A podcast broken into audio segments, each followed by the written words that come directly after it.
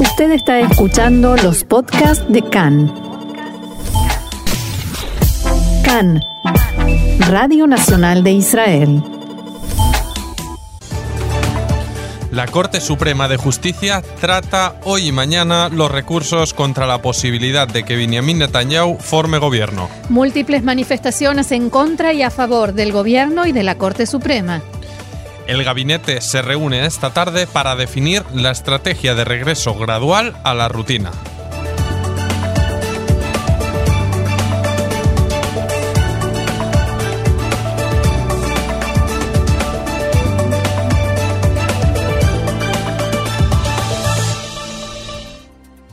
Vamos entonces al desarrollo de la información. A esta vuelta gradual a la rutina que mencionábamos, que por ahora obviamente no supone el fin de la pandemia del coronavirus, y es que en Israel las cifras de esta mañana nos dejaban un total ya de 230 víctimas mortales tras la muerte ayer de una nueva víctima.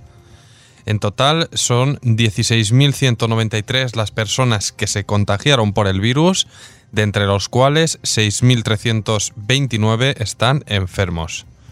103 de ellos están en estado grave y 82 están conectados a respiradores artificiales. La buena noticia, las 9.634 personas que lograron recuperarse tras haberse contagiado. Y los ministros del gobierno debatirán a las 6 de la tarde de hoy la estrategia de regreso a la rutina a la sombra del coronavirus. Así está escrita la convocatoria a la reunión. El primer ministro Netanyahu les dijo que se preparen porque va a ser extensa, va a durar unas cuantas horas. Hasta ahora se dio permiso para abrir los negocios que están en la calle con restricciones, los centros comerciales abiertos como Big y otros. Se canceló la prohibición de alejarse más de 500 metros para hacer ejercicio físico y comenzó la vuelta gradual a clases en el sistema educativo. De eso vamos a hablar más adelante, por supuesto. Anoche el gobierno también derogó la prohibición que estaba vigente y ahora sí se permite la entrada y permanencia en el lugar de trabajo a empleados mayores de 67 años. También debatieron los detalles de lo que se conoce como etiqueta violeta para el sector público, o sea, las condiciones para que se permita trabajar a una determinada oficina, un despacho.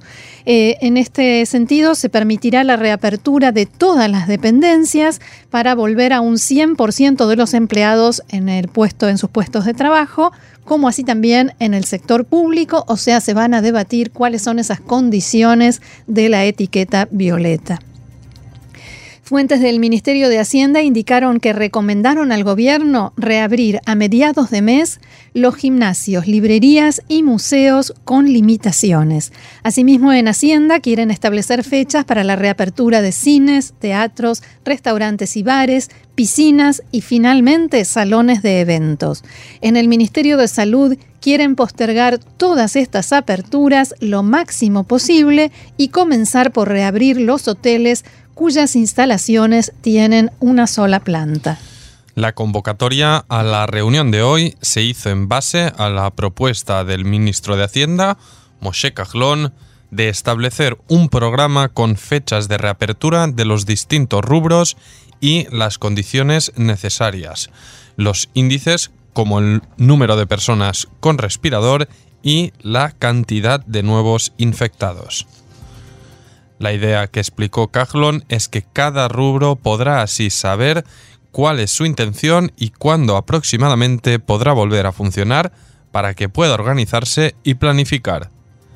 Sin embargo, continúa la discusión y el desacuerdo entre los ministerios de Hacienda y Salud sobre cuándo es conveniente poner en marcha estas medidas para cada rubro de la economía nacional.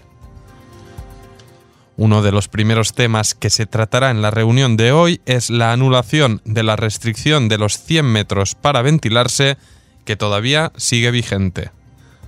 Los ministros coinciden en que hay que derogarla porque se convirtió en letra muerta a la que la gente dejó de tener en cuenta y respetar. Se estima que será completamente anulada. El Ministerio de Salud también se opone a permitir todo tipo de deporte acuático, salvo a los deportistas profesionales, nadar en el mar y la apertura de parques de diversiones. También en este aspecto los ministros presionarán para que las restricciones se levanten y que también se permitan los paseos por parques y reservas naturales. Algunos ministros dijeron que la gente ya está en los parques y hay que adaptar las resoluciones a la realidad.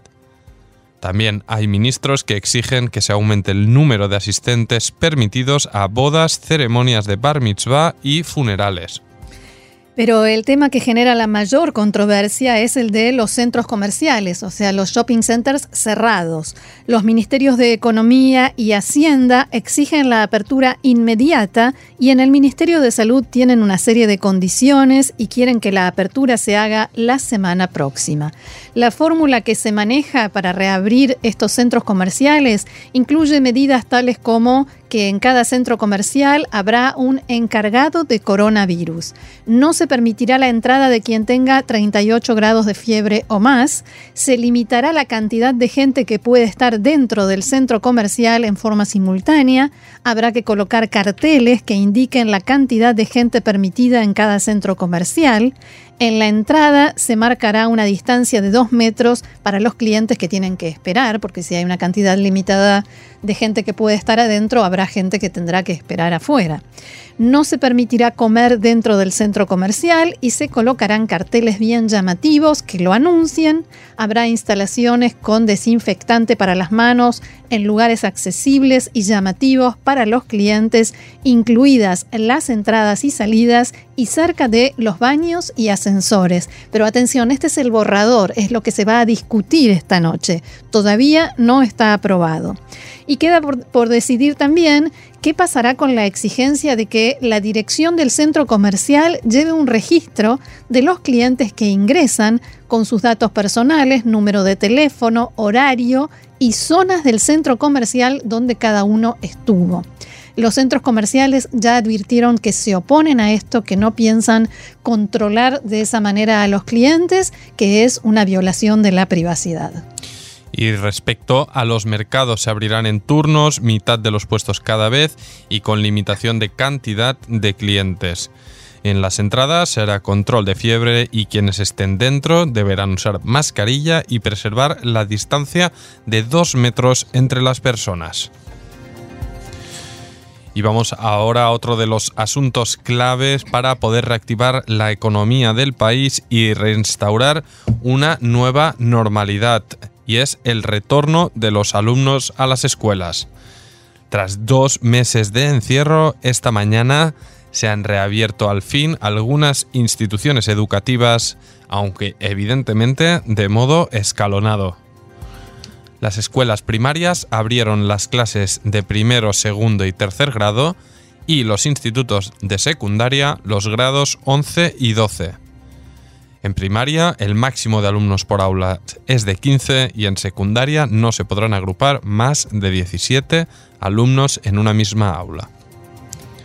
A pesar de la decisión del gobierno en funciones de aprobar la reapertura gradual, algunas autoridades locales como Tel Aviv, Beersheba, Ramat Sharon, Tzfat, Hadera, Ramat Gan, Haifa y Rehovot no abrieron por ahora las puertas de las aulas alegando que no estaban suficientemente preparados para ello. En el sector educativo árabe tampoco se renovaron los estudios en la mañana de hoy. El ministro de Educación, el rabino Rafi Pérez, comentó en Cannes esta mañana al respecto del retorno a los estudios abro comillas, trabajamos conjuntamente con países en situación similar en el mundo y nos fijamos en lo que ocurrió cuando abrieron. Tenemos resultados que prueban un descenso en los niveles de contagio. Nos encontramos en un buen lugar y decidimos con precaución que abriremos las clases para reactivar el sistema productivo. El ministro de Educación desveló los criterios que se han establecido para la reapertura de los centros educativos. Cada dos semanas estudiamos los resultados de lo que ocurrió durante este tiempo. Sentimos que los datos nos son suficientemente claros, por lo que decidimos retrasar los jardines de infancia una semana más y ya preparamos el siguiente paso. Y continuó. recibimos los datos del Instituto Gartner sobre cómo influye el coronavirus en los niños. Por ello, establecimos que dedicaremos esta semana a todos los preparativos. Respecto al sector ultraortodoxo, Pérez comentó la decisión de empezar la reapertura, comenzando por los grados séptimo hasta onceavo, y dijo, los rabinos dijeron que hay que tener cuidado y no empezar aún el proceso. Por ello, y debido a que hay muchos niños que salen a la calle, decidimos empezar gradualmente por 5 grados, los que más les convienen. El director del Ministerio de Educación, Shmuel Abuab, indicó que trabajo en, cooperación completa y la decisión fue volver escalonadamente. También las autoridades locales que decidieron no abrir hoy abrirán mañana o en dos días. Veremos una rutina educativa en situación de emergencia. Lo que decía Abuab e insistía esta mañana también es que no es obligatorio que estas normas que el Ministerio de Educación estableció para volver a clases hoy no eran una obligación, no es primero de septiembre, como cuando comienzan las clases, sino que cada escuela cuando esté preparada, cuando tenga todo listo y organizado, podrá regresar. De todos modos, hubo muchísimas quejas de padres, de maestros, de directores de escuelas eh, que se sentían desorientados y sin suficientes instrucciones para saber qué hacer. Hoy recién a las 10 de la mañana o sea, dos horas después de la apertura de clases decidida por el Ministerio de Educación, el propio ministerio publicó las instrucciones para las escuelas hasta las 10 de la mañana se escucharon muchísimas eh, quejas y, reclamos. Y, te añado una nota en contacto con profesores que, conozco aquí en Israel que, claro, la queja por parte de ellos es decir, ok, retomamos, pero ¿cómo? Es un reto enorme parar eh, el contenido y de repente de la noche a la mañana retomarlo. Es evidente que hay quejas en este sentido porque queda muy poquito tiempo y cómo se pone ahora en marcha de nuevo el curso. Y además están los docentes que tienen a sus propios hijos que todavía no comienzan las clases y personas eh, que pertenecen a los grupos de riesgo de coronavirus o que tienen familiares en, eh, en esos grupos de alto riesgo y no saben qué hacer. Un montón de situaciones que todavía no están contempladas porque las cosas van sucediendo y se van resolviendo sobre la marcha. Obviamente. Y vamos con otra información y es que de nuevo este fin de semana hubo manifestaciones. En Kikar Rabin, aquí en Tel Aviv, más de mil personas respondieron a la convocatoria del Movimiento por la Calidad de Gobierno para protestar contra lo que dijeron corrupción gubernamental y el gobierno corrupto que, según explicaron, formarán Netanyahu y Benny Gantz. Los manifestantes se pronunciaron en contra de la formación del nuevo gobierno y en favor de que la Corte Suprema de Justicia impida a Netanyahu un nuevo mandato como primer ministro por sus causas pendientes con la justicia. Escuchemos a algunos de los manifestantes.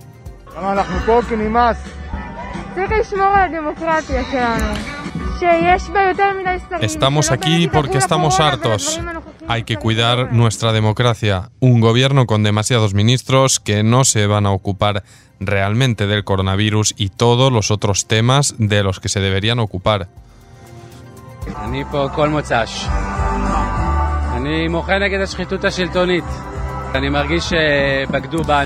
Estoy aquí cada fin de semana, protesto contra la corrupción gubernamental, siento que nos traicionaron, traicionaron al pueblo, tomaron nuestros votos y los aprovecharon para beneficiarse y perjudicarnos. Estoy aquí por el futuro de nuestros hijos y tengo miedo, realmente tengo miedo de lo que pueda pasar. Y el presidente del Movimiento por la, la Calidad de Gobierno, Eliad Shraga, también habló con Khan durante la manifestación. אני חושב שהציבור אה, מבין שהגענו לרגע הכרעה. Creo que la gente comprende que hemos llegado a un momento de definición en la lucha por el Estado de Israel como Estado democrático. La gente comprende que se trata de un gobierno corrupto que no tiene precedentes en el Estado de Israel. El público comprende que estamos ante un acuerdo de coalición que de hecho hace una cirugía a corazón abierto a las leyes básicas de nuestro país. La gente entiende que el régimen democrático está ante un peligro existencial la necesidad de defender al sistema judicial, a la Corte Suprema, y por eso todos estamos aquí hoy, decía Eliad Shraga. En otra manifestación en el Parque Charles Clore y en otros lugares del país, protestaron unas mil personas contra la política del gobierno de ayuda económica en la crisis del coronavirus. Los manifestantes exigieron que el gobierno aumente el monto del subsidio por desempleo y la ayuda a trabajadores independientes. Los distintos sectores con reclamos al gobierno decidieron unirse y realizaron una sola manifestación y explicaron que en este momento no hay diferencia entre independientes y asalariados que también están recibiendo un sueldo menor al habitual.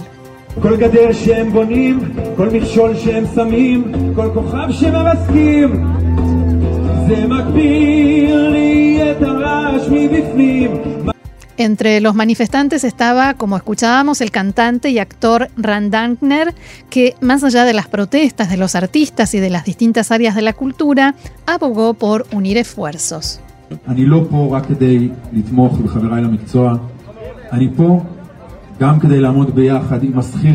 No estoy aquí solo para apoyar a mis colegas de profesión, sino también para estar junto a los empleados, los docentes, los trabajadores independientes y con todos aquellos que necesitamos ahora soluciones. Ahora estamos en una situación que da miedo, realmente da miedo, y exigimos que del dinero de los impuestos que todos hemos pagado todos estos años, que nos den un arca de Noé y que no nos tiren un trozo de madera y esperen que con eso pasemos el diluvio.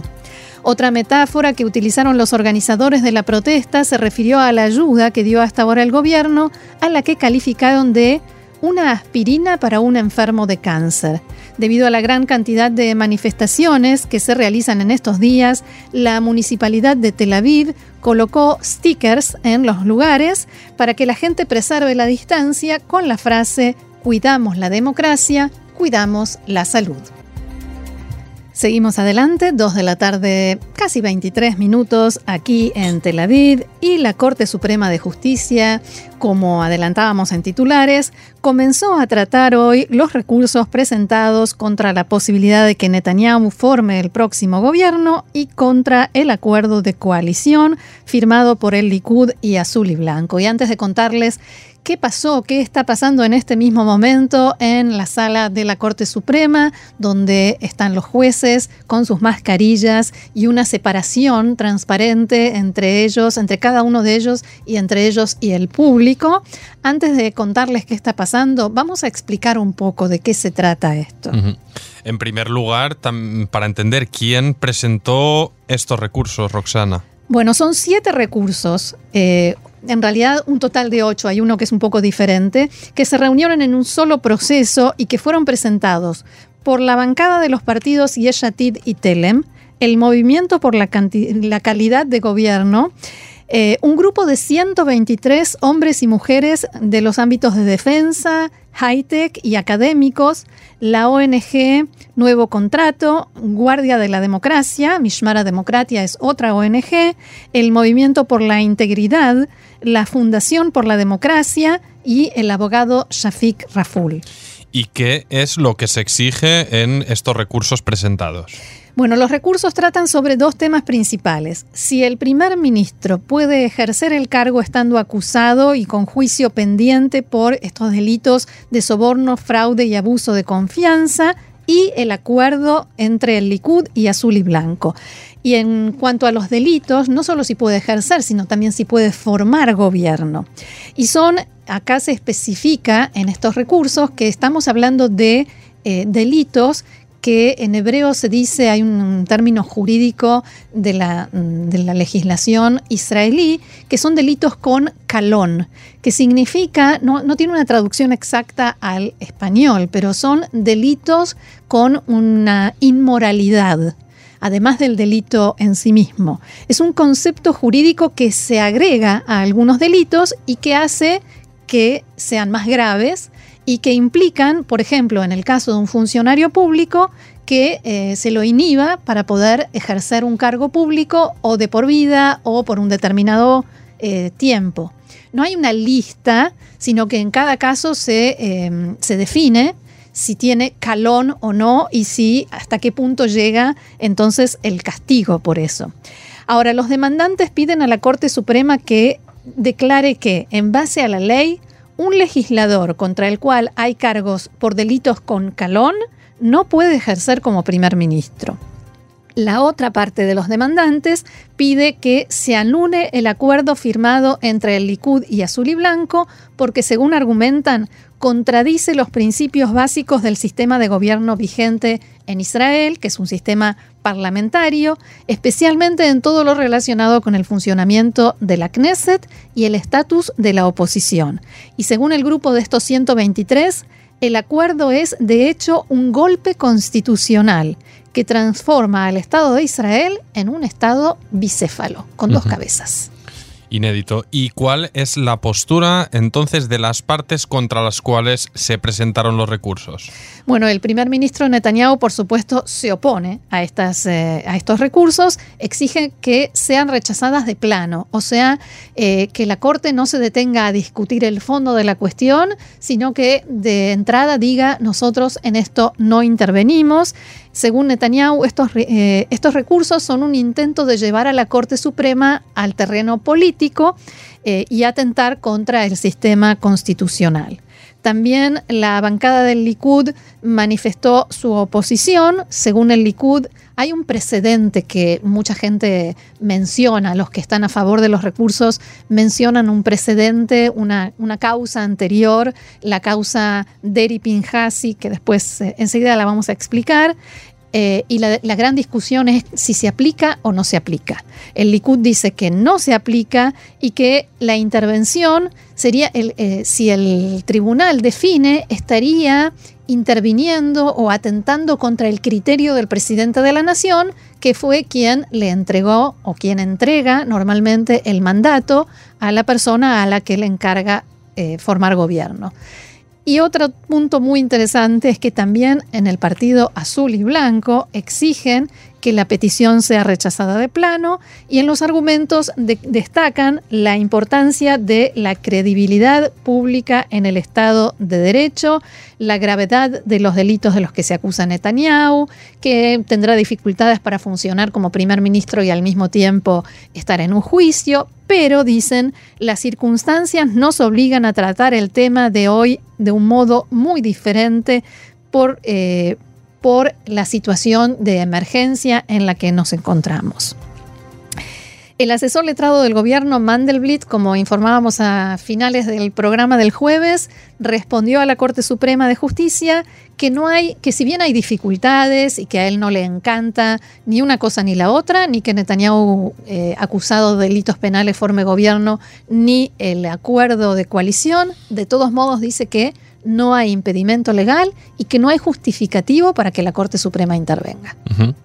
y, la cuestión era justamente qué precedentes conocemos eh, sobre, si es que existen, situaciones de este estilo. En realidad, esta, esta misma Corte ya rechazó seis veces, seis recursos similares que se presentaron contra el hecho de que Netanyahu sea primer ministro, argumentando que se adelantaban a los acontecimientos y que la pregunta era teórica, o sea que no, no había llegado la situación y que cuando estemos en el momento adecuado iban a responder. El momento adecuado es hoy.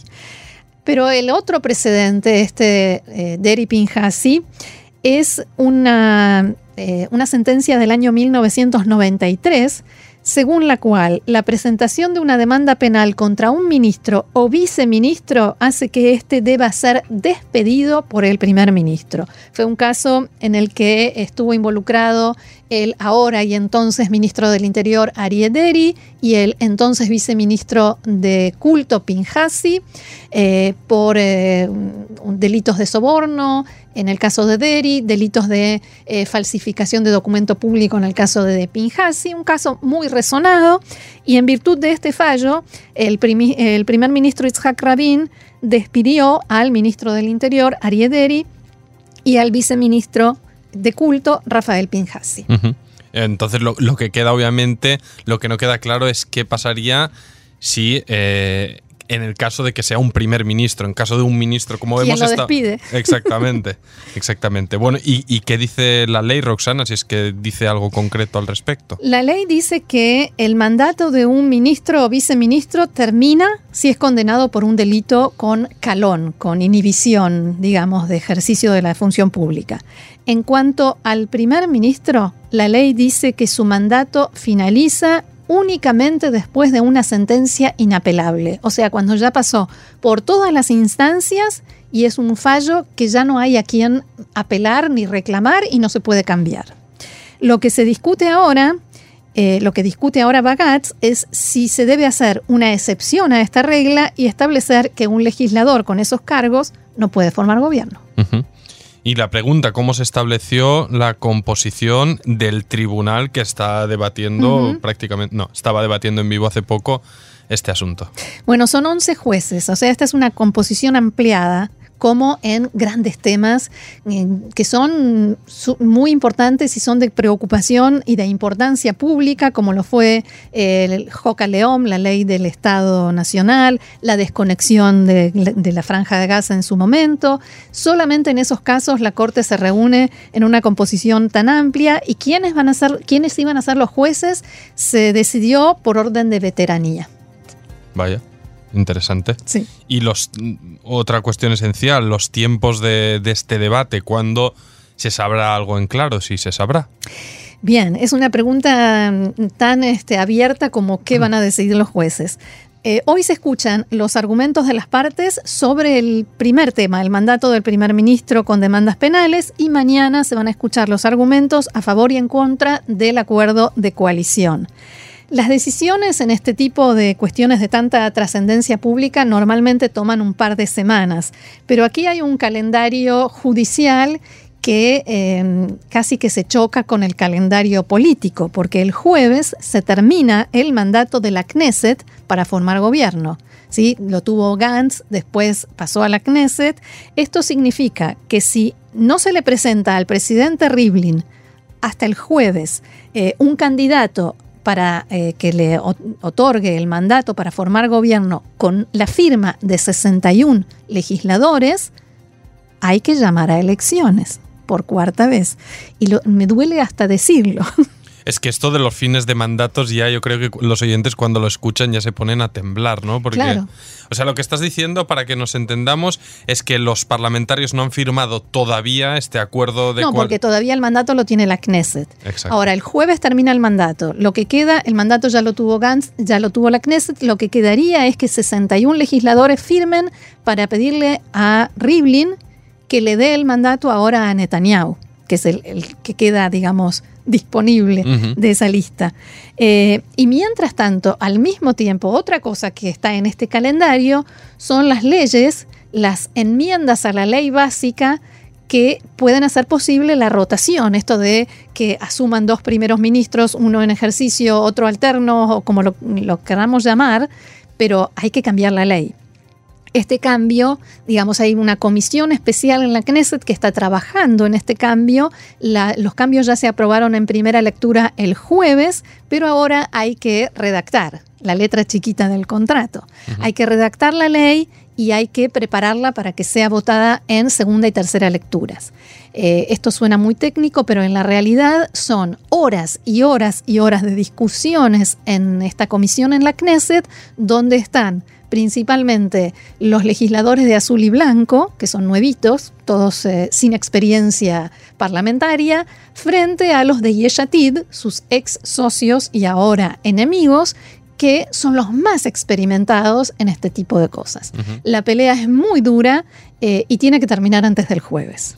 Porque una de las críticas respecto a este tema, Roxana, también es que se para acomodar, entre comillas, eh, este pacto de coalición se debían cambiar un montón de leyes básicas. Así que es, así es. Por eso, Para eh, recoger un poco el. Claro, el por eso, por eso estas, eh, estos recursos, ¿no? De quienes no quieren que se cambie la ley básica del Estado para poder hacer esta jugada. Me- y, una pregunta obvia, ¿no? ¿Cómo puede influir finalmente esto, eh, estas resoluciones de la Corte Suprema, cuando las sepamos, en el panorama político? ¿Nos podemos, ¿Qué situación nos puede quedar después de esto? En realidad la Corte está en una situación eh, complicadísima, pero negativa desde todo punto de vista. Cualquier cosa que resuelva va a tener una buena parte de la población criticándola y diciéndole a los jueces que no fueron lo suficientemente estrictos, que le tuvieron miedo a la reacción de la prensa o de, los políticos, o lo contrario, eh, que, se, que se metieron en un terreno político, en fin, todos los argumentos que veníamos mencionando. Como sea, eh, no van a lograr conformar a todo el mundo. Desde el lado del Likud, por supuesto, vienen anunciando en las últimas semanas y con más intensidad de este fin de semana que si la Corte decide descalificar a Netanyahu, entonces habrá elecciones y no hay otra alternativa para ellos. Incluso uno de los ministros, Yuval Steinitz, decía que si la Corte resuelve así, esto sería un atentado contra la democracia. Ahora, si, si los jueces deciden eh, que Netanyahu no puede ser primer ministro, quien también estaría en problemas sería Benny Gantz, porque, eh, digamos, las elecciones no, son algo eh, que ellos están buscando o que quisieran en este momento. Fuentes de alto rango de azul y blanco que dialogaron con Khan decían esta mañana que la intervención de la Corte en cualquiera de estos dos temas no solo va a llevar a cuartas elecciones, sino que va a provocar el triunfo del bloque de derecha y a que se promulguen esas famosas leyes contra la Corte Suprema de Justicia, porque en ese caso sí habría aval del pueblo o de buena parte del pueblo para limitar las autoridades o eh, la injerencia de la Corte Suprema. Dicen en azul y blanco, sería una torpeza por parte de la Corte impedir la formación del gobierno de unidad y obtener el resultado contrario al que buscan. Bueno, tal vez eh, no sé si eso lo dicen desde azul y blanco también por temor a lo que supondría afrontar una campaña donde no queda muy claro qué es a lo que apelarían, ¿no? ¿Por qué pedirían el voto? Eh, claro, claro, porque además, después de lo que sucedió, que fueron a las elecciones con un argumento que era no Netanyahu, y ahora eh, entrando a formar parte de un gobierno con Netanyahu, digamos que las encuestas no les eh, deparan nada demasiado brillante, y entonces, digamos que no quieren llegar a esa situación en la que deberían digamos, mm, a ver, ponerse de vuelta eh, a examen. Ahora, la Corte puede, puede suceder también que la Corte no anule del todo el acuerdo, el acuerdo de coalición, el acuerdo firmado entre Azul y Blanco y el Likud, sino que anule o descalifique algunos incisos de ese acuerdo. Y ahí habrá que ver a quién perjudica esto. O podría ser también que la Corte decida que Netanyahu puede formar gobierno, pero después que termina la primera parte de rotación, no puede ser primer ministro alterno. Eh, hay muchas posibilidades. Te agradezco este scan con lupa que, haces de la letra pequeña porque la verdad que la situación es bien compleja como escuchan nuestros oyentes. Bueno, ¿te parece si después de toda esta tecnología, todos estos tecnicismos jurídicos mezclados con política nos tomamos un recreo con una canción? una canción, por favor.